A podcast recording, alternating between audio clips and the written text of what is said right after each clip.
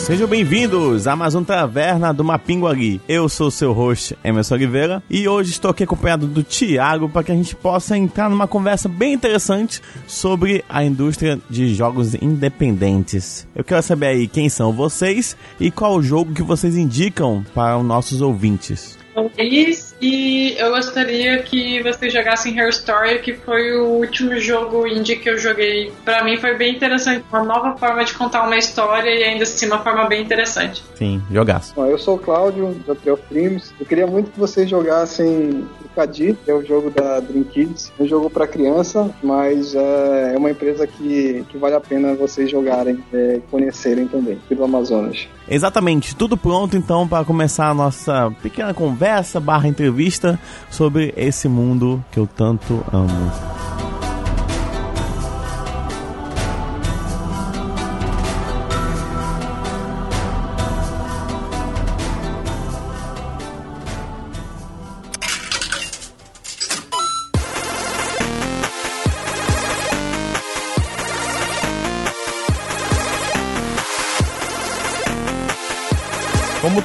Indústria, de, seja, seja de cinema, de é, a indústria de livros e tudo mais, as pessoas normalmente começam a escrever um livro ou a fazer um filme são incentivadas porque tiveram algo daquela mídia que meio que chamou a atenção deles, né? Então um diretor normalmente começa a pensar em ser diretor quando é moleque ou sei lá na adolescência, quando ele vê um filme que muda ele, que faz aquele pan, né? Que faz o cara meio que perceber, nossa, eu quero fazer isso também, eu quero participar desse desenvolvimento, eu quero botar meu nome nessa indústria. E eu quero saber de vocês o que foi, qual foi o jogo que vocês olharam assim e falaram, nossa, eu quero fazer um jogo. Eu quero fazer um jogo depois disso. Bom, é assim, eu sempre gostei de jogar, mas eu não sou um grande jogador, um jogador viciado, né? Uhum. Eu gosto mais do fato de jogar com, com os amigos, para reunir a galera e, e, poder curtir um com o outro. Uhum. É, o desenvolvimento de jogos, para mim, veio mais porque eu gosto, gosto mesmo de desenvolver software. Eu sou, assim, eu comecei a trabalhar com jogos porque é era algo que eu queria também desenvolver. Uhum. Então, assim, não tem um jogo que fale, pô, esse jogo aqui realmente chamou para dentro da indústria de jogos. Entendi. Foi mais porque eu queria fazer um jogo, né? É, é algo que para computação eu acho interessante e assim é, é, claro que ideias de jogos vão surgindo toda hora na nossa cabeça, né? Não uhum. tanto não galera que programa, mas também para como, como vida. Tu olha alguma coisa, acha interessante e aí você fala, pô, isso dá um jogo. Então foi meio por aí que comecei, né? Foi mais por, porque eu sou da área de programação e gosto de jogar como qualquer pessoa assim que tem, tem afinidade com jogos. Uhum. É, mas um jogo específico não, mas eu já joguei muita coisa. Eu acho que jogos que eu mais joguei são jogos de, de ação, né? E esses jogos que mais me chamam a atenção para dizer, pô, como é que caras fazem isso? Eu quero fazer isso também. E tá aí, você? Sei dizer se foi exatamente onde começou, mas realmente um dos jogos que eu parei para pensar e ficou na minha cabeça com, nossa, isso é legal e talvez seja possível trabalhar com isso foi Super Metroid. Nossa. Uma das coisas que mais me chama Super Metroid é como. Eu, é, eu joguei Super Metroid super tarde na minha vida, eu já tinha mais de 20 anos, assim. Uhum. E um jogo que realmente me chamou a atenção porque a atmosfera do jogo é incrível. É. E eles construíram essa atmosfera quase sem nenhum tipo de texto. E, na minha opinião, isso é o que mais significa videogame, sabe? É exatamente a linguagem do videogame. Eles não precisam usar a linguagem de nenhum outro tipo de mídia. Eles não usam a linguagem do cinema, eles não usam de câmera nem nada do gênero. Eles não usam a linguagem da literatura, eles não usam palavras para isso. Eles simplesmente conseguem construir uma atmosfera inteira através do gameplay e de pequenas coisas do cenário ou pequenos acontecimentos dentro do jogo e você realmente sente o que está acontecendo no jogo com coisas que são relacionadas com o jogo. Uhum. E isso para mim foi demais. Tem bastante Metroid no, nos jogos da Joy Mesh, não, Thaís? No Oniken, no Odalos. Inclusive, Inicialmente eu joguei Super Metroid por causa do Danilo, porque ele dizia que era um dos melhores jogos na opinião dele. Só que isso é uma coisa engraçada que para mim Super Metroid é o melhor Metroid que já teve. Depois disso eu joguei Metroid, Metroid Prime, Metroid Fusion. Oh, Metroid Prime é bom. Mas pro Danilo, um dos melhores jogos ainda é o Metroid original do Nintendinho e eu não consigo gostar daquela bosta. eu tentei também, eu acho que o, o, Metroid Prime, se eu não me engano, de GameCube, ele vinha com o Metroid, o primeiro. Aí eu tentei, tentei jogar, mas não consegui também não. Eu acho que ele envelheceu mal, assim, entendeu? Muito mal. É. Difer Sim. Diferente do Metroid, que continua muito bom ainda. Sim. O Metroid Prime, pra mim, é uma das melhores traduções do Super Metroid pra 3D. Ele é uhum. é incrível. Só que ainda tem algumas coisas que são meio, ah, ok, podia ser melhor. O Super Metroid realmente é um jogo que eu paro e penso, não existe nada que eu mudaria nesse jogo. Uhum. Não tem absolutamente nada e tem algumas coisas que não são tão boas, mas eu não consigo ver uma forma melhor de, de desenvolver eles. Uhum. Enquanto que Metroid eu vejo um, um zilhão de coisas que podia ser melhor. E Metroid Prime eu também vejo algumas coisas que realmente podiam ser feitas de forma melhor. Uhum. O Metroid Prime sofre um pouco da. Porque jogos 3D normalmente envelhecem pior, né? O jogo 2D, no, por algum motivo, não sei se é a simplicidade aí acaba meio que não. Como é que eu posso dizer? Ele, envelhe... ele consegue manter a essência dele sem prejudicar muito, né? Por causa de outros jogos, diferente do 3D. Uhum. É isso. É, tu sempre foi assim de analisar os jogos pra, pra falar, pô, dá pra mudar isso ou aquilo? Ou isso começou começou a acontecer depois que vocês desenvolveram o primeiro jogo lá na Joy? Eu sempre tive isso na cabeça de alguma forma. Desde que quando eu comecei a jogar com Doom e Wolfenstein, eu sempre pensava, putz, olha, o level design tá feio. Eu não pensava exatamente no level design, mas uhum. tipo, olha, o corredor vira aqui por causa disso e etc. Mas definitivamente eu comecei a fazer isso de forma mais uh, eficiente e com mais frequência depois que eu comecei a fazer os jogos. Porque tem certas coisas que você simplesmente não percebe até você passar realmente por essa situação, sabe? Uhum. De ir o corredor para esquerda ou para direita, ah, para direita, porque daí eu tenho que colocar esse cara aqui, aquele cara ali, e daí eu já encaixo com aquele outro corredor que vai ter ali um pouco mais para frente, e daí fica desse jeito. Enquanto você realmente não começa a fazer, você não consegue começar a perceber certas coisas que o cara que fez colocou ali para ser de certa forma, sabe? Uhum. Consegue jogar algum jogo hoje sem analisar o que, que o cara fez, o que, como ele pensou isso, só pela diversão de jogar? Eu não consigo mais simplesmente jogar só sem pensar como está sendo feito. Não, tem como, não tem como. Isso assim, é, não, não sei se chega nesse nível de comparação, mas eu eu meio que vejo isso quando eu fui começar a editar podcast, que antigamente eu só escutava muito podcast. E aí, tipo, ok, comecei a escutar e tal. E aí chega um momento em que quando eu comecei a editar, eu comecei a ver que outros podcasts tinham uma coisa ali, outra coisa ali. Eu falei, ah, ele abaixa o som em tal lugar, né? Ele faz isso. Então você acaba meio que. Não tem como você tirar esse olhar crítico, né? de uma coisa uhum. que você meio, meio que sabe como se faz por trás dos panos, né? É bem interessante mesmo isso. Tipo, a minha cabeça é uma cabeça horrível e eu não consigo ter diversão em nada que eu faço isso com tudo. e daí a gente tá assistindo um filme e deu, nossa, olha que bosta, eles fizeram isso desse jeito por causa uhum. disso. Deu Danilo, para, para de pensar. eu tenho que pensar no filme de Doom. E deu, não, mas olha, isso tá uma bosta. Eles fizeram isso com esse personagem idiota. Dele, para! Mas o filme de Doom é muito ruim, velho. Nossa, o filme de Doom é lamentável. Bem que tem um, três minutos, né? Dois minutos, uma cena legal. O gameplay? É, é, gameplay essa foi a melhor cena que do filme. Foi, mas mesmo assim, depois de um tempo, tipo, o filme não, não se sustenta por causa disso, né? Mas a, a, a, intenção foi boa, a intenção foi boa. Falando em Doom, né? Vocês lembraram Doom? É, eu acho que eu comecei a gostar de jogos, a pensar um pouquinho mais de programação quando eu joguei Duke Nukem. É um jogo que eu nunca esqueci da minha vida. Duke Nukem, muito bom. acho que foi por aí, acho que mais por aí comecei a pensar em desenvolvimento de jogos. Tu atirou no espelho quando se viu a primeira vez? Provavelmente. Porque eu acho que foi a primeira vez que eu vi um, um espelho em game, né, em videogame assim. É bem, foi, foi meio que, uau, eu tô vendo meu personagem. Foi, foi bem interessante.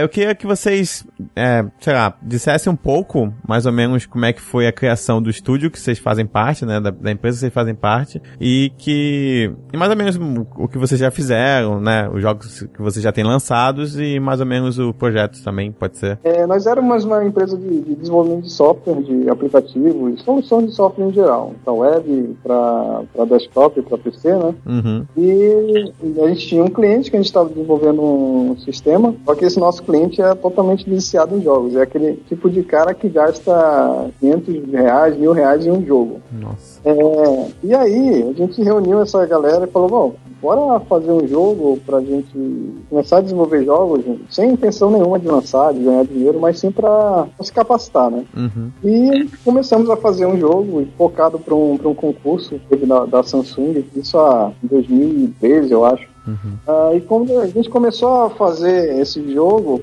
pesquisar, interessar, e esse nosso cliente começou a se interessar pelo que, que a gente estava fazendo. Ele falou, pô, eu quero fazer um jogo meu também. Eu sou um jogador, mas eu quero fazer um jogo. E aí ele embarcou junto com a gente, a gente acabou não entregando o sistema para ele. É, é, o Daniel Hebron, que é o nosso, nosso sócio da Drop Dreams. Uhum. Esse sistema até hoje ainda está em desenvolvimento.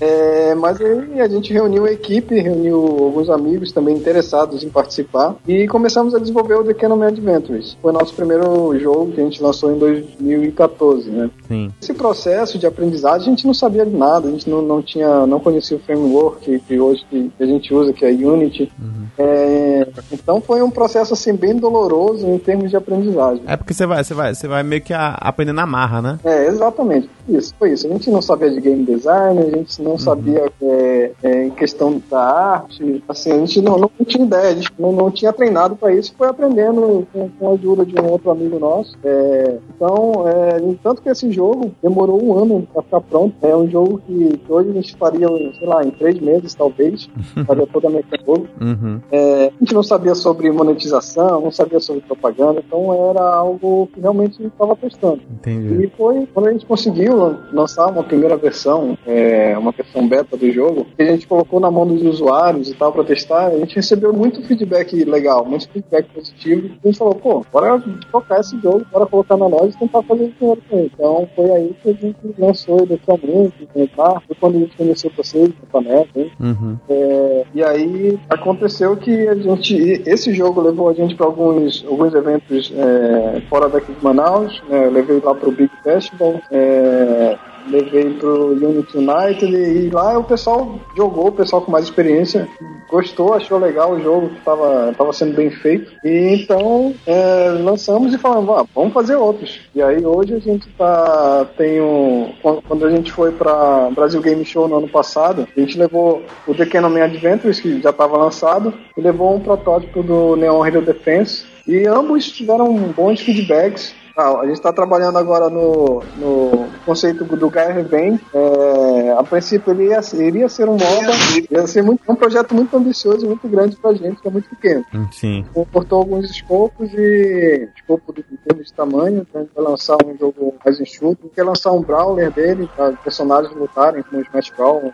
é, e em paralelo a isso a gente está trabalhando a empresa também com desenvolvimento de software, Entendi. mais que o nosso foco games. E agora a gente está também com, assim, antemão, uma surpresa, a gente está fazendo um, um minigame para lançar por essa semana, eu acho, hoje, até hoje, a gente vai lançar um, um minigame sobre a, a Avenida Buriti lá do Distrito Industrial, né? Tá todo, toda esburacada. Uhum. Então, tô trabalhando nisso para fazer um jogo é, meio que social, reclamando da, da, das condições da pista, né? Vai ser um Infinity Runner. Então, provavelmente, quando, provavelmente quando o cast sair já vai estar já vai tá lançado. É, espero, espero. Eu tô trabalhando nele agora aqui. Beleza. E Thaís? O Geometry começou quando o Anakin estava mais ou menos no meio do desenvolvimento. Ah, o Danilo estava desenvolvendo o Anakin com alguns amigos, mas daí eles perceberam que cada um queria fazer uma coisa diferente uhum. com a vida deles e tudo mais. Ele falou, ah, tô, tô, com exceção de arte, eu tô quase sozinho nesse projeto. E a gente, ah, ok, vamos fazer a JMesh. Começou com Danilo, eu e o Marco. Eu ajudei na parte de algumas partes de level design e bastante, quase 100% da comunicação com a imprensa, comunicação com o mundo exterior de todas as formas Boniquem. Uhum. E o Marco ajudou com algumas coisas de formação. E foi basicamente isso. Foi assim que a Geometry começou em 2012. E daí saiu o Odalos também, basicamente com uma formação semelhante, mas o Odalos é quase 100% um, um fruto doentio da cabeça do Danilo. e é, a Geomesh era isso. Começou como algo que a gente faz quando volta do trabalho, ou quando tem algum tempo extra, ou durante o final de semana. Todos os todas as semanas da nossa vida, mas agora, agora tem chance de se tornar algo um pouco maior, em especial para o Danilo, que está 100% do tempo dele na Geometry faz mais de dois anos agora. Entendi. É, eu tenho uma, uma, pergunta assim, a respeito disso. Tanto, tanto você, o Danilo, quanto o Cláudio, a galera da Tree of Dreams, é, levam a parada de uma forma bem, bem séria, bem profissional, obviamente. Uh, enquanto que no mercado indie ainda existe aquela aura de que o, o desenvolvedor indie é aquele cara que faz um jogo para se expressar e que é, é, mais arte do que negócio. E, e eu queria saber se, se, se, é isso mesmo ou se já foi isso e não é mais. Como é que vocês veem esse cenário independente de jogos? Olha, do, pelo menos pela Geometry eu posso te dizer que o mercado não é algo tão simples quanto eu vou fazer um jogo, colocar na loja e vou ficar rico. é, a gente gente está conseguindo um pouco de estabilidade financeira agora no segundo jogo. Eu diria que se você considerar que você vai conseguir com dois jogos se manter 100% de certeza, não é algo tão simples, sabe? Eu consideraria que qualquer pessoa que pretende trabalhar e viver de jogos sem trabalhar para uma empresa, simplesmente fazendo por si só ou com alguns amigos, o ideal, na minha opinião, seria lançar um ou dois jogos antes de simplesmente abrir mão do trabalho e tentar viver só disso. Porque no primeiro jogo você simplesmente não vai acertar. É a sua introdução ao mundo, é a sua introdução ao público, é a sua introdução à plataforma. Tem muita coisa que você precisa aprender, tem muita coisa que você precisa entender antes de de fato começar a, a saber como funciona esse mercado e saber como você vai existir em relação a todos os outros jogos que também existem. Uhum. Porque a nossa plataforma, por exemplo, Steam, tem todo dia são lançados mais 10 ou 15 jogos, 10 deles indies com certeza, e você precisa competir com todos eles por, pela atenção do jogador. Não competir diretamente porque são todos jogos diferentes, em especial os jogos da, Joy, da Joy que tem um estilo um pouco mais retrô, a gente tem um nicho bem claro.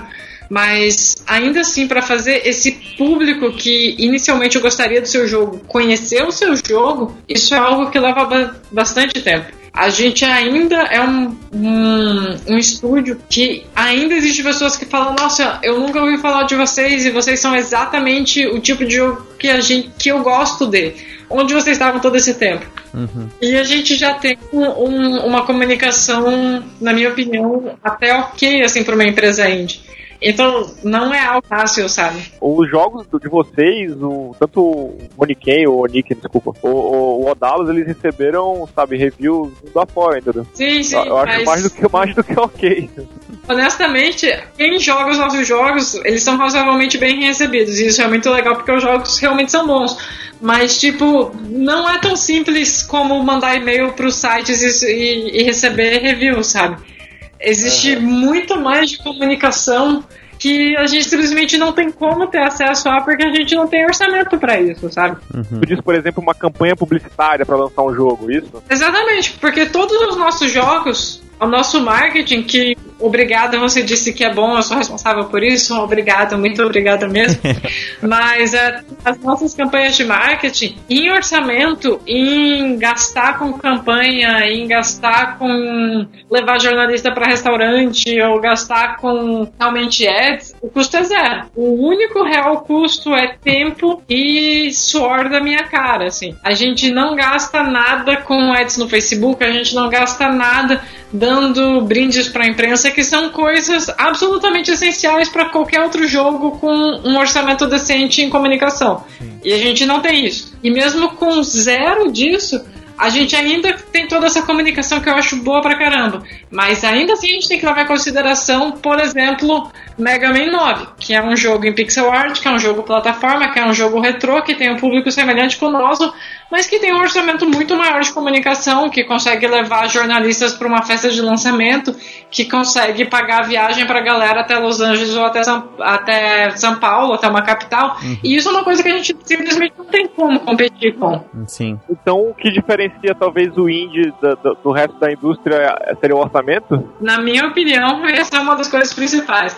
Todo mundo fala sobre liberdade criativa e tudo mais, mas liberdade criativa tá bem bem afinada com o orçamento. E aí eu entro num, em um dos pontos, porque a gente comentou muito sobre o jogo indie, e aí eu queria, tipo, vocês pudessem mais ou menos explicar qual é a visão de vocês de um jogo indie pro resto do, da indústria, né? Que são é, assim, os jogos medianos e o, triple, e o Triple A's, assim. Qual é o que define realmente ser um jogo indie? O independente é justamente isso. Você, você trabalhar com, sem outros recursos de, de verba, né? Uhum. Não é na parte da criação em si. É claro que os Triple A's e os medianos, eu vejo que eles têm mais recursos para você fazer um estudo de mercado, fazer uma análise é, e ter um plano de marketing, uma estratégia de marketing para fazer o lançamento de um jogo que já tenha um foco, pelo menos, sei lá, alguns milhões de usuários para você ter um retorno estabelecido. Uhum. O indie, como a gente, é mais também uma, uma aventura. É claro que a gente conhece, sabe que existe todo esse estudo para ser feito, mas mesmo assim, é, o jogo pode ser bom e, e tem essa liberdade criativa. Nós é, direcionamos para onde vai o jogo, mas a gente não tem realmente todo esse recurso de, de tentar focar um esforço para um público certo, já ter uma estimativa de, de, de, público mais ou menos certa, né? Uhum. Então, é, é, a parte de ser independente é arcar com todos esses riscos, né? Que são bem mais altos. Isso tudo que a Thaís falou, tá, tá, concordo com ela, né? A gente não tem recurso para publicidade. É, todo, todo investimento de, de publicidade que, que, a gente consegue é, é publicidade gratuita, né? Através de, de, de blogs, de youtubers, e das ferramentas que tem na nossa mão. Uhum. É, é, e a gente claro, a gente consegue criar realmente algo que está fora do, do, do, da indústria, quer dizer, poderia estar tá fora da indústria, algo que ninguém pensou, é, que uma indústria lá que está ganhando bilhões de dólares não vai. Vamos testar um jogo que custa. Uma equipe para fazer um jogo lá deve ser coisas. É, custo para alocar uma equipe para fazer um jogo para eles testarem no mercado deve ser bem maior, né? E o nosso, a gente pode fazer um jogo com, sei lá, 10 mil reais. Vamos lá, vamos fazer esse jogo e bora testar, ver se tem retorno. Uma indústria, uma EA Games não ia conseguir fazer, ah, bora alocar essa equipe aqui, no mínimo vai custar uns 100 mil dólares essa equipe pra eles lançarem. Claro que 100 mil dólares pra EA não é quase nada, né? É. Mas a gente é, faz diferença. Então uhum. eu vejo aí, né? a gente pode arriscar mais, né, por ser independente. Se a gente errar e fazer coisa feia, não vão crucificar a gente, né? Não, a gente não tem fãs do mundo todo pra dizer, pô, a EA fez uma porcaria dessa. Mas assim, a vantagem de não, justamente não dever nada a ninguém, assim, não, não ter quem prestar conta, é que que possibilita que os jogos indies eles, eles fujam, saiam da caixa, né? Que a gente encontre Exato. muitas coisas diferentonas, assim, interessantes, que a gente não vê naquele formato mais engessado, naquele tipo de jogo que tem que agradar todos os públicos, tem que vender em massa, né? Exatamente. Eu acho que o que diferencia realmente é esse custo todo de produção, né? Que o indie não tem e ele pode tentar qualquer coisa, ir lá, meter a cara. Quando dá certo, é aquele negócio, também explode, você fica conhecido, mas é, quando dá errado, tipo, é,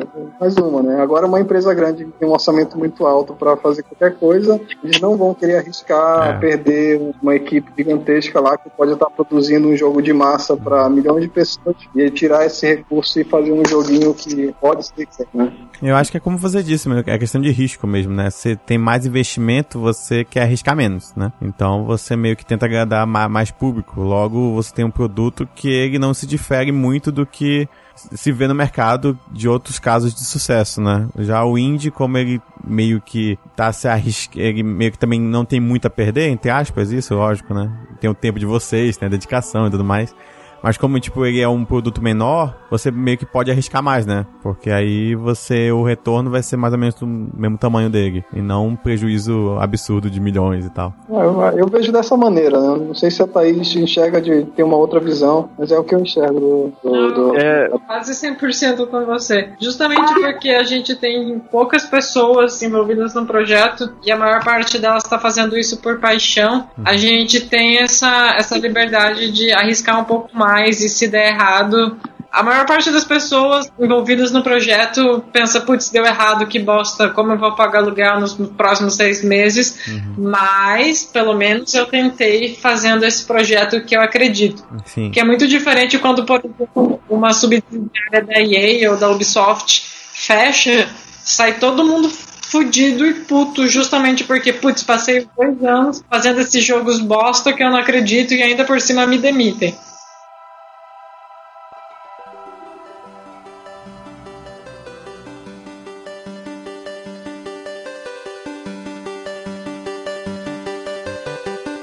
Pensando na galera que tá ouvindo e que pensa, putz, mas qual é o, qual é o investimento para fazer um jogo, sabe? Uh, a galera pensa, pô, tem que comprar uma engine caríssima e tem que investir em equipamento. Como é que vocês veem isso daí?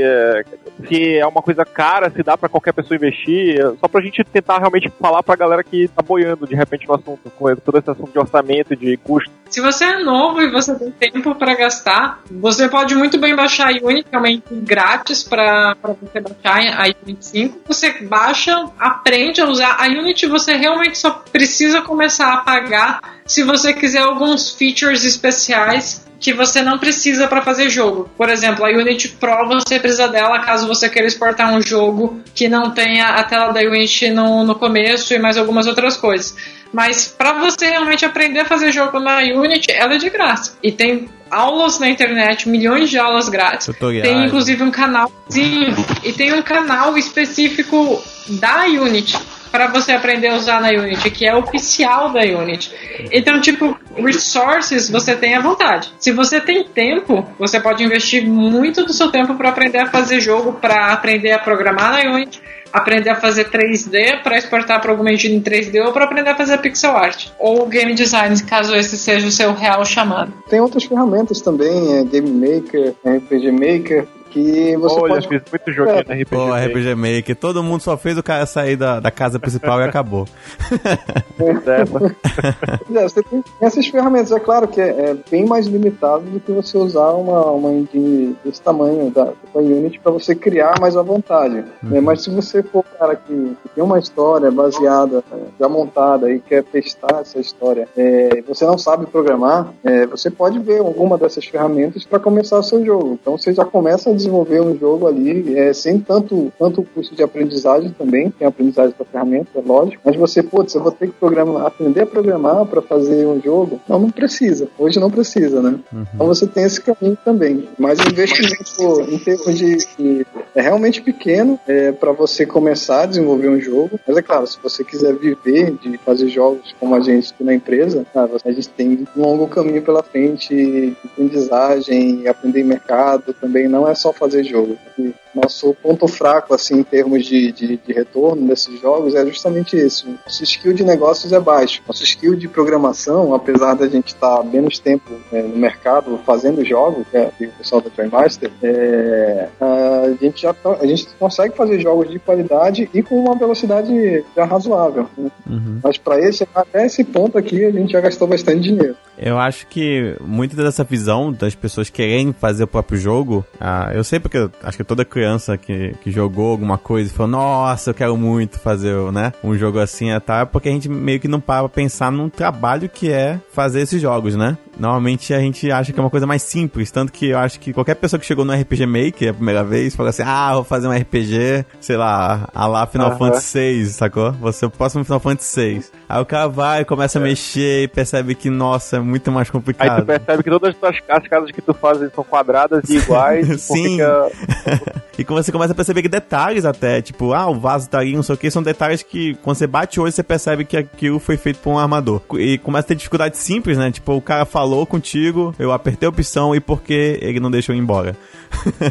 Então, tipo, tem várias dessas coisas assim que eu acho bem interessante. Então, acho que vale a pena para quem quer começar a fazer, pegar um software livre assim, né, tipo um RPG Maker mesmo, acho que meio que tem pago, mas os antigos já são livres, se eu não me engano, e pegar e testar mesmo, ver se você realmente gosta daquilo, porque uma coisa é você apreciar aquilo finalizado, outra coisa é você fazer parte da produção daquilo, né? É. Porque eu, por exemplo, fui um que, pô, meu sonho é fazer jogos, e aí quando eu vi a questão da programação, que é uma coisa que eu já não tenho nenhum tipo de afinidade e tudo mais. Eu falei, não, não, vou ficar só olhando por fora mesmo, comentar sobre a indústria, porque realmente não é para mim. E outra coisa é que, é, você comentou sobre RPG Maker, né? Às vezes você ter só uma boa história já conta bastante, porque aquele To The Moon, ele é feito inteiro no RPG Maker, né? Se eu não me engano. Então... Eu já ouvi falar também. Pois é, é um jogo muito bonitinho, assim, então... Quanto a isso, eu, eu, acho que é importante falar uma coisa, assim, é, é, precisa, as pessoas não precisam fazer o jogo inteiro sozinha também, né? É. Porque a gente costuma pensar que, pô, cara que vai fazer jogo, ele, é, ele é ao mesmo tempo designer, programador, ele é roteirista, ele, fa, ele faz tudo sozinho. Mas uma, uma coisa que me deixou bem feliz, até recentemente, foi perceber que existem roteiristas de jogos, sabe? O cara que é pago só pra escrever roteiro de jogo. Isso me deu, me deixou feliz porque, pô, é, de repente é uma área que eu queira seguir, entendeu? Porque eu sou redator, eu escrevo, eu gosto de escrever. Eu sempre quis trabalhar com jogos, mas eu não sei fazer nada. Mas eu sei criar história.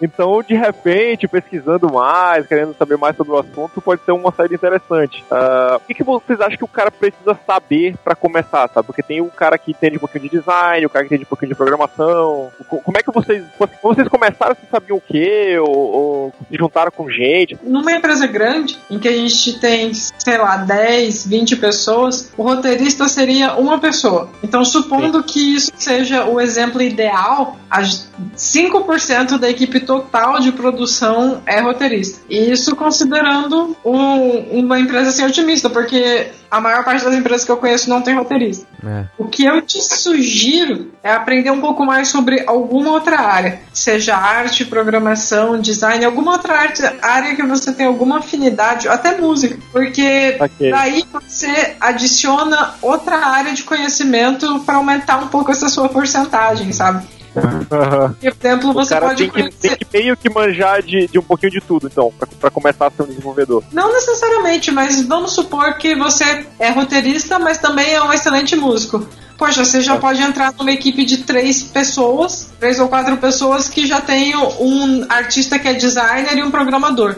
Se você entra como músico e roteirista, pronto, fechou. Em três pessoas vocês conseguem fazer um jogo, entende? Agora, se você é especificamente só roteirista, você vai ter muito pouco trabalho em relação a todas as outras pessoas da, da equipe. Se for uma equipe de até seis ou sete pessoas, sabe?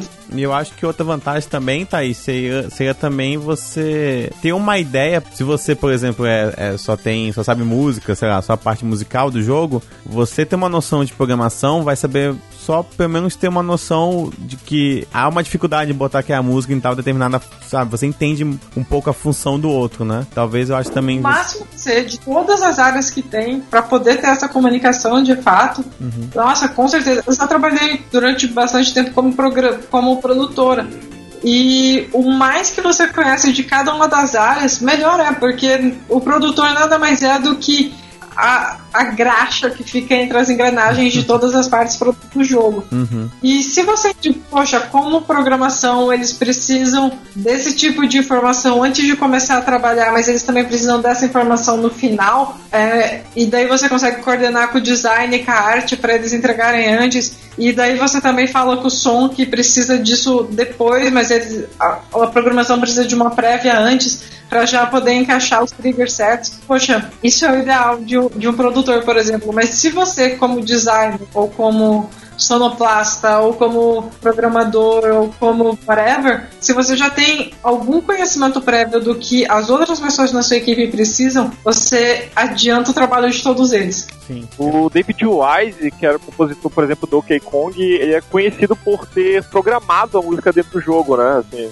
uhum. em, em 16 bits, sabe? Em vez de simplesmente pedir para alguém é, portar a, a, música que ele criou para aquele tipo de sonzinho específico. Até por isso que ele conseguiu tirar o máximo possível daquele hardware e fazer trilhas sonoras inesquecíveis. Né? Acho que tem esse lance de realmente conhecer diversas áreas. O cara não precisa música, mas saber programar. Né? Uhum. Eu comentei um pouco sobre isso porque acho que é o Giga Lopes que ele é produtor lá na, EA, ele cuida lá do jogo do, do FIFA, ele comentou que como ele, cresce, ele começou na parte de programação, toda vez que ele tem uma ideia para adicionar no jogo, ele sabe mais ou menos se aquela ideia é possível e não só ele, ele aí ele tem uma noção do que ele pode pedir ou não, né? Ele não é como aqueles produtores que, ou como aqueles, alguns chefes que tem que não sabe o trabalho que o, a pessoa tá tendo, né? E aí tem uma ideia maluca de quer colocar. Então, meio que é bom saber um pouco de tudo para você ter uma noção do limite de cada coisa e da dificuldade que é adicionar isso, né? Concordo com isso que é, a gente, nosso diretor criativo aqui, ele tem, cara, ele não para de ter ideia, né? Isso é eu fui na cabeça dele. E toda hora ele tá chegando com coisa nova, coisa nova, coisa nova. E, mas a nossa equipe é muito pequena, então a gente tem que realmente cortar essas ideias, né? Porque se a gente for parar pra escutar e tentar implementar isso no jogo, acaba que a gente vai atrasar. o jogo né? Então, tem que ter, se é, essa pessoa realmente tiver essa visão mais ampla de quanto custa desenvolver cada, cada nova ideia, ele vai conseguir pesar e falar ah, o que é a prioridade do jogo, né? Uhum. Fazer essa nova ideia ou fazer a mecânica base, né? Isso uma equipe limitada com, com a gente, com a nossa, né? E aí eu tenho uma, uma outra dúvida também, que é como é que você sabe, mais ou menos, é, o limite do jogo de vocês? Tipo, vocês começam um jogo, vocês sabem mais ou menos o trabalho, tipo, ainda mais depois. Primeiro talvez não, primeiro talvez você tiver, tiver é, uma surpresa, né, do trabalho, que é bater, já que é a primeira vez.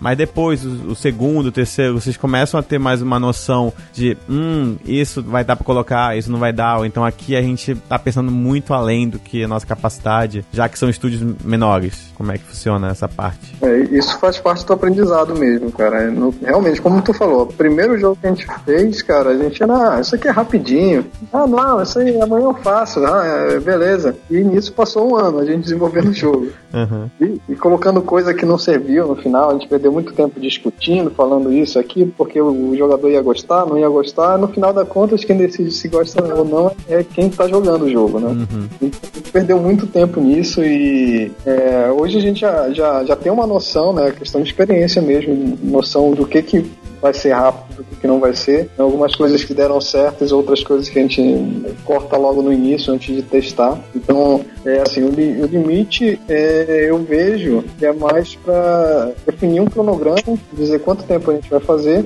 É, antes de começar a fazer, pensar no, no, no, jogo do início ao fim, né? O que, que foi o objetivo dele no final. E fechar nesse tempo. Ah, vamos fazer um jogo de uma semana? Então, ó, uma semana dá para fazer isso aqui. Não vem colocar mais ideia nisso aqui. É uma semana é isso. Se a gente trocar alguma coisa, a gente vai atrasar esse cronograma. Uhum. Então eu vejo que o limite é realmente o, o, o teu foco, o teu, o teu target, em quanto tempo você quer entregar e o que, que você quer entregar pro, pro jogador. Entendi. A gente tá em Manaus, obviamente. A Thaís não é de Manaus, mas a Joy Mesh em si, eu acho que não, não é de Manaus, mas está em Manaus, não é isso aí? Por enquanto sim. Por enquanto sim. tá, vou aproveitar que por enquanto a Joy Mesh está em Manaus para perguntar de vocês se, se tem alguma característica específica dessa indústria aqui em Manaus.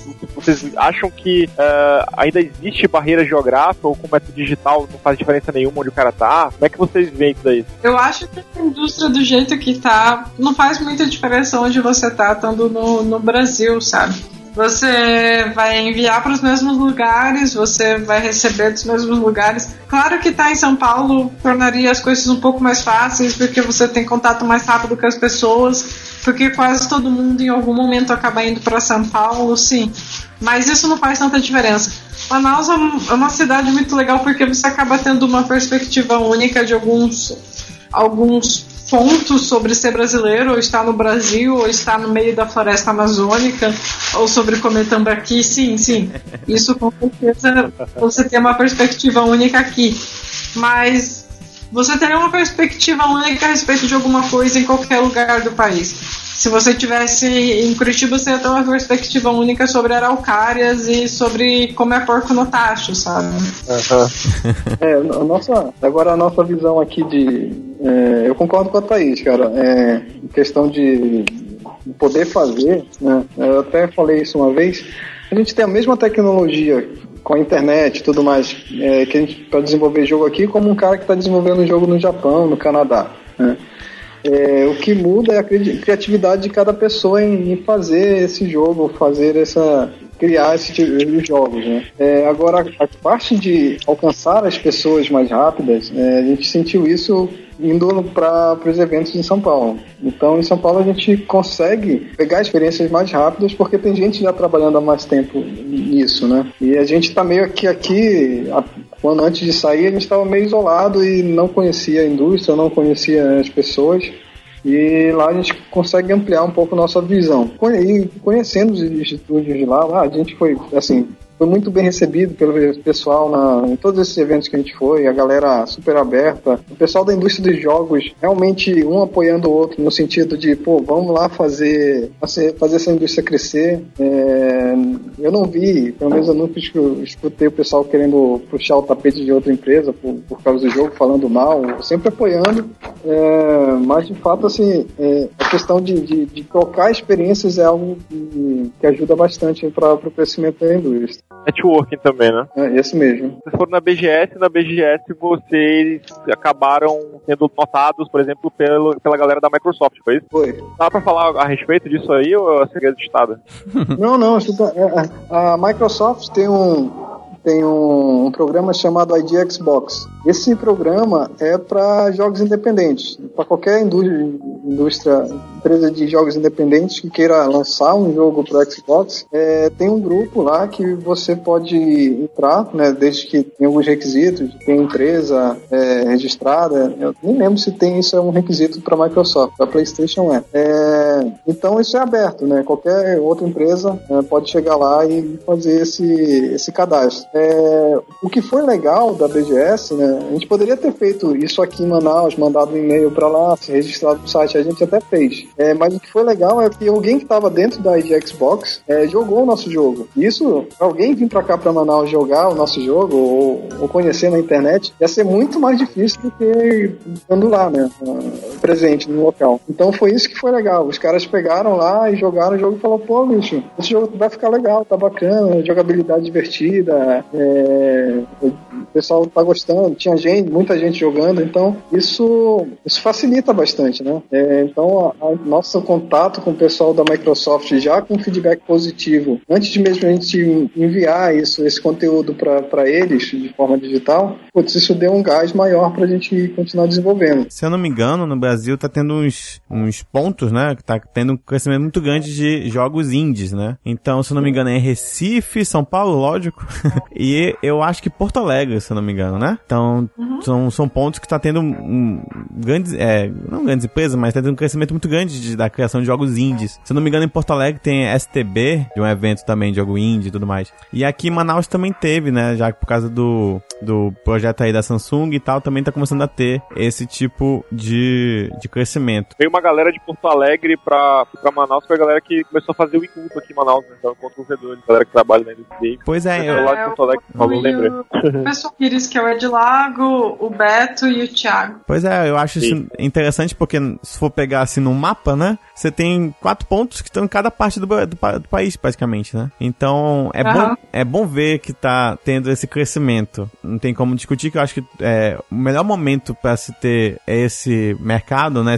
Para se criar jogos indies é agora, porque meio que o mercado tá aquecido, né? Nessa questão de jogo indie. Você começou ali com Braid e tudo mais, foi chamando atenção. E hoje em dia você tem jogos indie chamando tanta atenção quanto jogos AAA, dependendo da, né, da perspectiva. E quero saber de vocês, mais ou menos, é, em relação ao brasileiro. Você acha que ele aceita de boa o jogo sendo nosso, né? Ou você acha que ainda tem aquele olhar meio preconceituoso, assim? Ah, a, a gente está tentando fazer jogos que, assim, se qualquer pessoa visse é, em algum lugar, não saberia de que país veio, né? Uhum. Então, a gente não tenta pensar, putz, brasileiro não, não gosta de jogo brasileiro. Baixarem The Kingdom Adventures logo pelo nome, né? Não vão saber que é um jogo brasileiro, né? Uhum. Então, é, não, não tem tanta, tanto isso. É, agora, para te dizer de forma do público, eu acho que o público olha o que tem mais propaganda.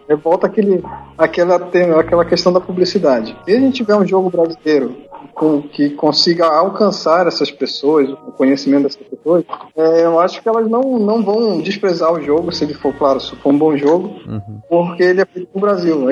Eu acredito até que eles vão jogar o jogo, vão falar legal, e quando eles forem ver, oh, o jogo é brasileiro. Pô, mais legal ainda. Vou achar mais legal ainda, porque uhum. o jogo é bom. Entendi. Pô, eu passei isso recentemente jogando Knights of Pen and Paper, que depois que eu fui ver que era da Behold, que é uma, uma empresa brasileira, né? É, Brasília. Esse jogo é bem falado também. Então, eu vejo mais nesse sentido, né? De você alcançar o público. Eu concordo 100% com o Cláudio, que não é que brasileiro não gosta de jogo brasileiro. Brasileiro não gosta de jogo ruim. Uhum. O complicado é que tem alguns jogos brasileiros que tentam se vender pelo simples fato de ser brasileiro ou de ter temas nacionais. Mas são jogos ruins. Essa, essa é a verdade. Não, não é impossível fazer um jogo brasileiro com temáticas brasileiras que seja bom. O negócio é que muito jogo tenta se vender só baseado nesse negocinho. Ah, não, a gente tem um folclore brasileiro, a gente tem uma lenda brasileira, a gente tem um personagem brasileiro, a gente feito no Brasil, compra nosso jogo por causa disso. E se, você, se o seu jogo inteiro, sua estratégia inteira é baseada nisso, é uma estratégia fadada a falhar, porque brasileiro não é burro. Uhum. Não vai comprar um jogo porque tem a caipora, ou porque tem o Sarsi, ou porque tem uma onda. Bendito. Sabe, a gente às vezes recebe alguns tweets no, no Twitter falando: Nossa, acabei de descobrir que o Odalus é um jogo brasileiro, muito feliz que gostei desse jogo. Pra gente isso é bom, mas tipo, não é um motivo de orgulho que a pessoa não sabe que é brasileiro e jogou mesmo assim. É um motivo de orgulho que a pessoa gostou do jogo independente de onde ele é feito, sabe? Sim, sim. Tu, tu falou de Braid, etc. E eu lembrei que meio que começou tudo isso, é, pelo menos, ah, posso estar exagerando, mas meio que quem deu esse, esse incentivo pra, pra, pra ser independente foi a IT, né? Ou enfim, nunca sei. Sim. E em 2008 surgiu ali o, o Braid, né? O Castle Crushers, Audio Surf, sei lá. Uhum. E é, começou a dar espaço para essa galera. De repente o cara não precisava produzir um jogo para botar numa loja, ele podia botar ali na Steam e o cara podia comprar e baixar. Isso facilitou muito as coisas, né? Ah, daí o que eu queria perguntar da Thaís é assim, o, o Rodalos, por exemplo, tá, tá na Steam. Ah, tu pensa em. Vocês pensam em de repente colocar ele no console, ou tu acha que não tem necessidade, ou de repente o investimento não vale? O que tu acha? No momento, o Odalus ele é programado em Multimedia Fusion e qualquer exporta, uh, exportação, exportagem, export do Multimedia Fusion para consumir não é algo tão simples porque ele não é uma engine tão modular quanto a Unity ou Unreal, que tem várias plataformas diferentes para fazer exports. Uhum. O Multimedia Fusion é bem limitado quanto a isso e qualquer export precisa de muito retrabalho. Então, a forma como o Dalus está feito atualmente, que é a forma que o Dalus está disponível, não. Não é interessante ir para console. Não vale a pena o trabalho. Mas, ao mesmo tempo, a gente está fazendo, reprogramando o Odalus na Unity com a ajuda de uma equipe lá de Porto Alegre. E estando dentro da Unity, em que o export para console ou para outras plataformas é muito mais simples, ele ainda vai precisar de algum trabalho, ele ainda vai precisar de algum retrabalho em cima da, da, da engenharia original que vai para o PC? Vai, mas é muito mais simples e é muito mais possível do que a exportação no, no Multimedia Fusion da forma que está. Então, sim, nós estamos estudando levar o Adalus para plataformas diferentes. Só vai levar um pouco mais de tempo que nós gostaríamos.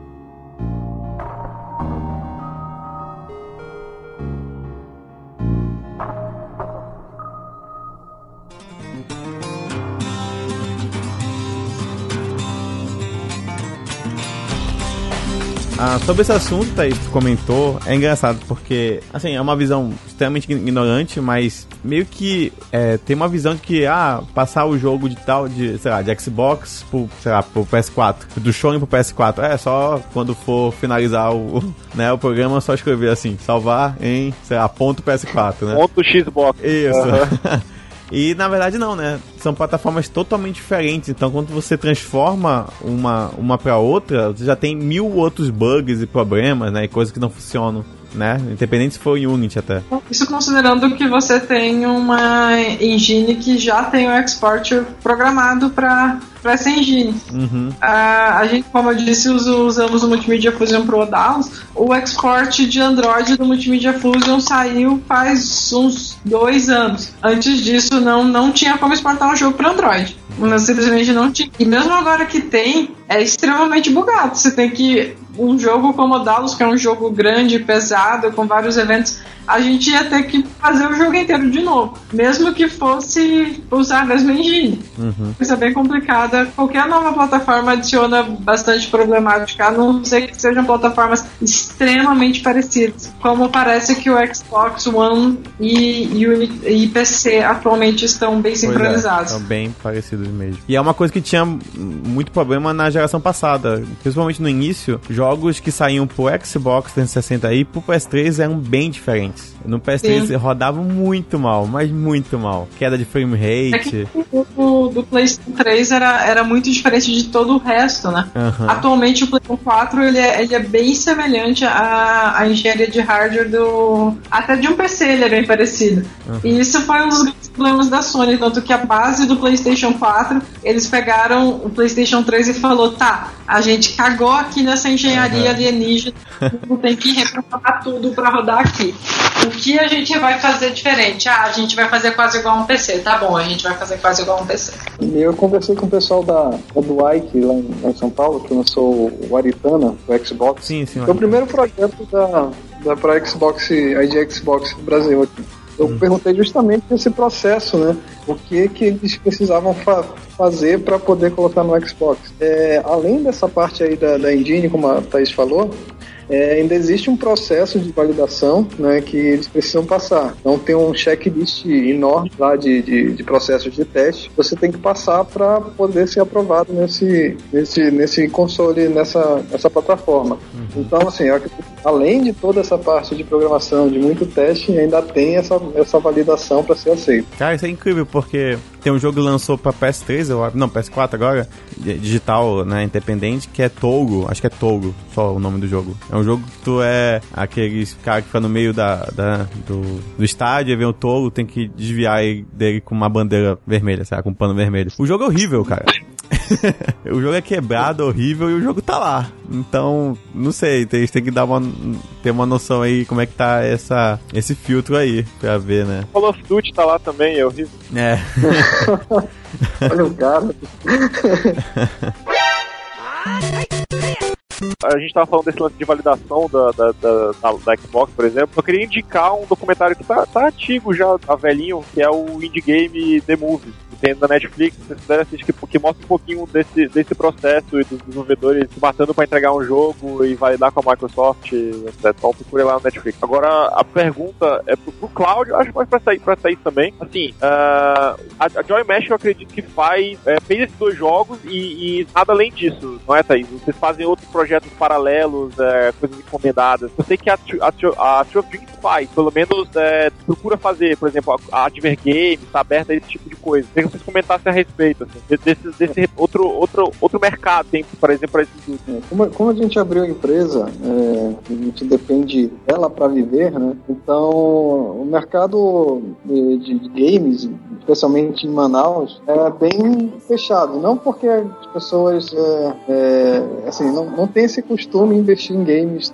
O caminho mais fácil que eu vejo de uma empresa de games sobreviver, antes de ter um jogo de sucesso, é fazendo os adver games, né? Mas a indústria daqui, o comércio daqui, ele não procura tanto esse, esse tipo de coisa para ser investir. É algo que a gente está trabalhando na cabeça dos empresários aqui, dizendo que ó, isso tem retorno, isso é um bom investimento para tua marca, isso agrega é, valor à marca e tudo mais. E enquanto a gente não conseguir mudar essa cabeça e não tiver pessoas dispostas a investirem é, uma, uma, uma grana nesse tipo de publicidade, então a gente tem que se virar. A Triumph faz site, faz app, faz sistema web, faz de tudo pra gente poder refinanciar nosso vício de fazer jogos. Né? Aquela parada que a Thaís tinha falado antes, que o cara não largar o emprego pra, pra começar a fazer só jogo, né? Vocês, vocês fizeram meio que o inverso, pegaram a empresa de jogo e, e começaram a fazer outras coisas justamente pra manter ela. É, exato, cara. A Thaís, quando a Thaís falou de, ah, não largue seu emprego, vai fazer um jogo, a gente sentiu isso na pele, né? Eu larguei meu emprego pra fazer, pra trabalhar com jogos, é, tinha investir o que eu tinha guardado pra, pra não na empresa em si, mas pra sobreviver mesmo, pra custear meu, minha vida. Uhum. E, e assim, hoje a gente está tá tentando fechar novos negócios para poder continuar fazendo, trabalhando full time na empresa. Mas realmente o caminho mais seguro é você aprender enquanto está numa situação financeira bem estável. É, e quando, quando vê que um, um, jogo que vocês fizeram já está dando um certo retorno, aí é o ponto de começar a pensar em, putz, agora eu preciso de mais tempo para a empresa. Vou, vou dar um, o, o, o, meu salto de fé, né? Como chama no mundo do empreendedorismo. Que é pular de cabeça do negócio e querer fazer isso para sua vida como um todo, né? Beleza. Como é que funciona a questão do beta tester com vocês. Porque assim, quando você começa a fazer um jogo, aí você vai lá e testa, né? Você joga uma vez, você joga de novo, joga de novo.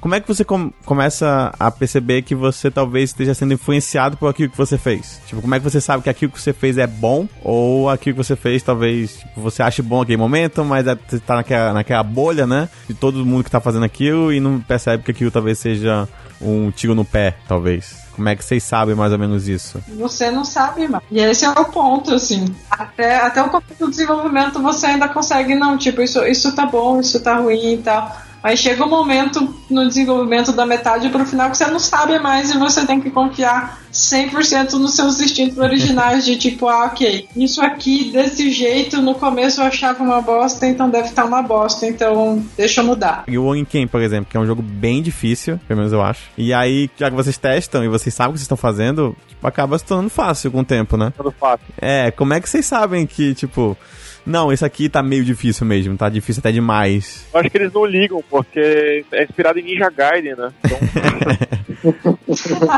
pois é, como é que vocês têm esse cuidado, assim? Porque, né? Chega um ponto que você não pode mais confiar em você mesmo como tester e você tem que ver pessoas jogando. Hum. E você tem que ver onde elas estão morrendo, onde elas têm dificuldade, onde elas não estão tendo o, o, o, comportamento que você esperava, ou elas estão tendo uma dificuldade maior que você esperava, e daí você chega à conclusão que você tem que mudar aquela parte. Entendi. A gente aprendeu aqui, cara, e tem que, quanto antes, botar na mão de um usuário, né, pra testar. Sim. Então, é, a gente fez isso com o Neon, né, fez a, abriu o alpha, né, nem chegou a ser um, um beta, para justamente a gente pegar esse feedback, quanto mais feedback a gente tiver, melhor para a gente se guiar onde vai chegar, onde vai querer chegar com o jogo. Uhum. Então a ideia que a gente teve em, em criar, em abrir esse, esse jogo para usuários é quem se interessar de fato no jogo e quiser retornar, de criar um, um grupo fechado é, para esses caras nos darem um feedback, para a gente é, parar com as tantas discussões internas de se isso é bom ou isso é ruim que a gente demora muito falando isso, batendo cabeça, brigando. É, e quando coloca na mão do usuário, ele que realmente faz, faz o. decide o que, que, que vai ser, se está difícil, se está fácil, se está médio. Então, cara, é, é, como a Thaís falou, a gente vai desenvolvendo. É, chega, chega um ponto, é, começa a gerar discussão interna se essa fica tá boa, se tá difícil, se tá fácil. Aí a equipe fica lá se degladiando. Esse é o ponto ideal pra gente pegar e botar na mão do usuário. Uhum. O usuário decide, tá, tá fácil, tá difícil, tá bom, tá ruim. E aí? E, e, uhum. mesmo assim, é, quando coloca na mão de mais gente, vai ter um feedback diferente. Uhum. Mas a, a, gente entendeu que não pode tá perder tanto tempo brigando, entre aspas, né? Uhum. E uma coisa que a gente não, não consegue enxergar. A gente já percebeu que a gente fica cego em determinados. E eu queria saber de vocês, mais ou menos, como é que é a influência externa? Porque, por exemplo, eu acho que vocês ainda jogam videogame, né? Vocês ainda. Acho que é até bom vocês jogarem videogame porque vocês estão sempre adquirindo é, experiência dos outros, né? Vendo o que, que, os outros fizeram nos seus jogos e tal. Vocês podem meio não copiar, né? Vocês podem. É, como é que eu posso se inspirar naquilo. É, como é que funciona a questão? Porque agora nós temos um mercado muito bom de jogos independentes, né? Tem aqui de cabeça, lá, Going Home, Undertale, é, aí um pouco mais a, pro, pro Joy Match, tem ali o jogo meio parecido que é o Shovel Knight. Tem também ó, toda uma pegada retrô e tal. Como é que é você ver esses jogos serem lançados, jogar esses jogos e pensar assim, putz, essa ideia é boa. E você tá já num, num, estado muito grande de desenvolvimento do seu jogo e você não pode adicionar isso. Como é que é essa influência externa? Vocês simplesmente ignoram vocês vão meio que pegando uma coisa ou outra de, de outros jogos? Cara, querendo ou não, você não tá na bolha de desenvolvimento, sabe? E os seus, os seus jogadores, eles jogam outras coisas. Então uhum. você tem sim que se influenciar de certa forma. Ainda mais às vezes acontece de um jogo que você tá esperando, quando ele sai, ele é muito parecido com o que você queria fazer com algumas coisas do seu jogo. então isso o oposto também ocorre, de você mudar coisas para ficar diferente de jogos que você gostou, justamente para não parecer tanto. Entendi, para não rolar aquela comparação, né, logo de cara. Porque às vezes sem, sem querer, você e a outra equipe pensaram em coisas muito parecidas. E você fala, putz, se eu fizer igual, vão falar que eu copiei esse jogo. Mas não é a intenção inicial, então acho que eu vou ter que mudar essa bosta aqui. Na visão de vocês, vocês dois, é, já que vocês estão no mercado indie e tal, mas e o mercado indie cresceu tanto nesses últimos anos, não só no, no exterior, mas como aqui no Brasil principalmente, cresceu bastante até. É, como é que vocês acham que vai ser daqui para frente? Qual é a visão de vocês? Otimista, pessimista ou então coisas que podem ocorrer? Como é que é que vocês acham que vai ser daqui para frente? Eu acho vai ficar cada vez mais difícil para quem estiver entrando no mercado, porque cada vez mais vai ter mais gente. Uhum. Mas de forma alguma isso deve impedir as pessoas de querer entrar. Eu só acho que, tipo, coloquem, coloquem limites às suas expectativas, sabe? Vamos com calma, tem espaço para todo mundo, mas não é assim. Você vai fazer seu primeiro jogo e todos vão bater palmas e o Steam vai querer colocar o jogo na, na página principal e você vai ser aprovado para ser financiado pelo Indie House da PlayStation e todo mundo vai te dar dinheiro. Vai com calma com as suas expectativas, trabalha constantemente e com, com perseverança e não espera ser reconhecido logo de cara que coisas boas virão. E você, é, eu, eu concordo, concordo, com a Thaís né, com isso. É, não esperem um retorno rápido, esperem muito trabalho, mas muito trabalho mesmo. O mercado vai ficar cada vez mais concorrente. É, então, é, o seu espaço que você tem, tem hoje não vai ser o espaço que você vai ter daqui a alguns meses, meses, né? Tanto que qualquer plataforma que nasça, vai estar, tá, vai ter várias pessoas que já estavam trabalhando antes e novas pessoas. Essa galera que estava trabalhando antes já estava mais, mais é, já, já sentiu, já, já apanhou antes, produzindo coisas melhores você que então hoje vai estar começando a produzir, então você vai ter que correr, vai ter que ser mais rápido os caras para fazer coisas diferentes. É, e uma coisa que eu acho legal também é que a, a tecnologia tá, tá mudando também, tá sempre inovando, né? Então buscar sempre o que está na ponta ali da tecnologia para você é, criar jogos com novas maneiras de jogar, né? Pensando isso que é realidade virtual, realidade aumentada, tem uma nova é, interação com o usuário, né? Então eu acredito que, que para o futuro isso vai ser uma, uma tendência é, em termos de, de, de jogos para consoles, eles vão ter que inovar, é, mas para a indústria a gente vai ter que realmente trabalhar mais do que a gente está trabalhando hoje e para poder ser independente e continuar lançando esse tipo de jogos. É, e cara, é sempre também se especializar, né? Sempre procurar o que, que tem de novo para poder integrar, entregar isso para o usuário.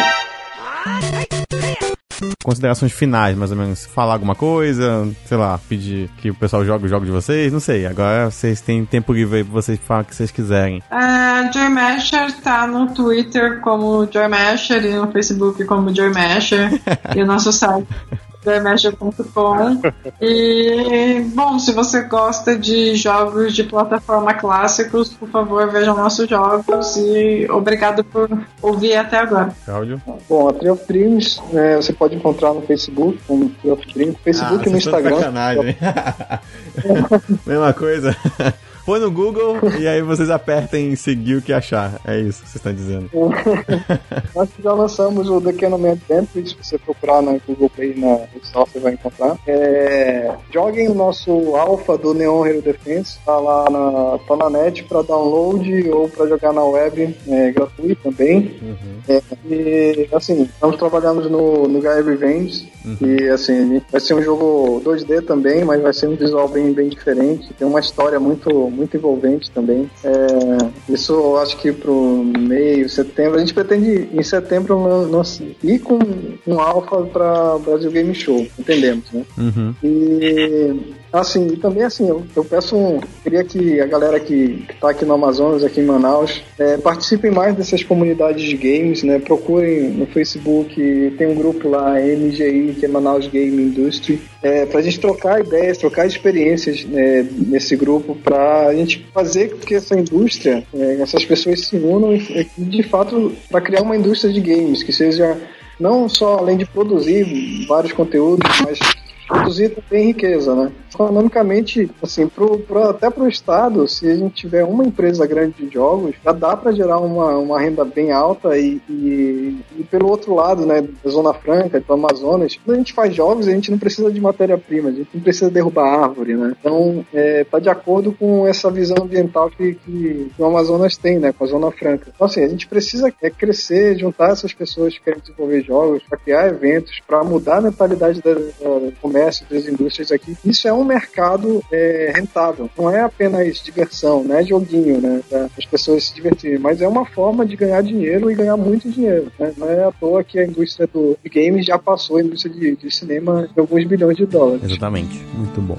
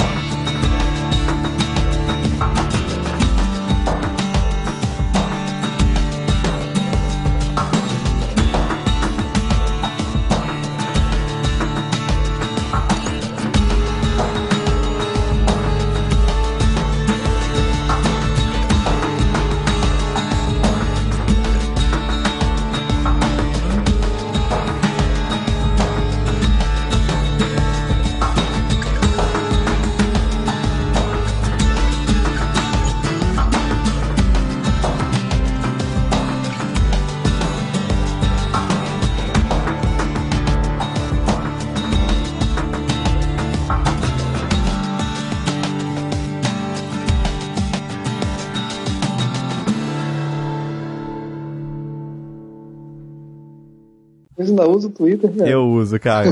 Eu uso constantemente. O Thiago não usa. Ele é jovem, ele é jovem. É, eu sou um jovem desocupado. Eu, cara, é, é, de manhã eu acordo, é Instagram, na hora e Twitter, assim. São duas coisas que eu Ainda mais porque eu, eu tenho bom, eu acabo conversando com o pessoal da indústria mesmo, entendeu? Ah, para quem tem assim, eu acho que é uma boa forma de ter esse papo mais, como é que eu posso dizer, direto, entendeu? Mais do que o Facebook. Facebook só se for através de um post, alguma coisa, não sei. Eu acho que o Twitter direciona mais pra você conversar com, sei lá, já conversei com jornalista e tal. Eu acho mais interessante do que o resto. Vou saber, cara. Uhum. Vou saber, cara. Eu, não, eu não consigo gerenciar mais tanta coisa, cara. É, devo imaginar. Eu, eu, uso o Facebook porque é, é bom para os negócios, mas por mim eu não teria, não. é muita coisa para fazer. Eu não tenho Instagram, quer dizer, eu até tenho, mas eu nunca usei, eu só usei por causa de desenvolvimento. E eu acho que o Facebook eu, eu usava Google Mais, mas ninguém usa mais o Google Mais, só eu. acho que... Cara, acho que, acho que ninguém nunca usou o Google Mais, cara. É... pois é. Eu conheço, pô, mas são pessoas, cara. É. Não, mas é engraçado porque eu já vi vários sites falando que tinha perfil no Google Mais, não dava bola e quando entrava tava lotado, cara. É bizarro. É, parece Olha, que... a Nerd deve ter, eu acho. Eu acho que. Tava... É, dá uma olhada. Eu postei muita coisa no Pinguim Nerd lá, pô. E tem uma Olha comunidade aí, lá. Olha aí, comunidade do pessoal, o pessoal tá, tá dando aula das pautas, a gente tá nem ouvindo as pessoas do Google Mais. É. Eu acho que é porque tem, é, mas... tem pouca coisa pra fazer no Google Mais, aí a pessoa vai atrás do, do que gosta mesmo, assim, sabe? Vai passando tempão atrás, que nem, sei lá, a comunidade do Orkut. Pode crer. é.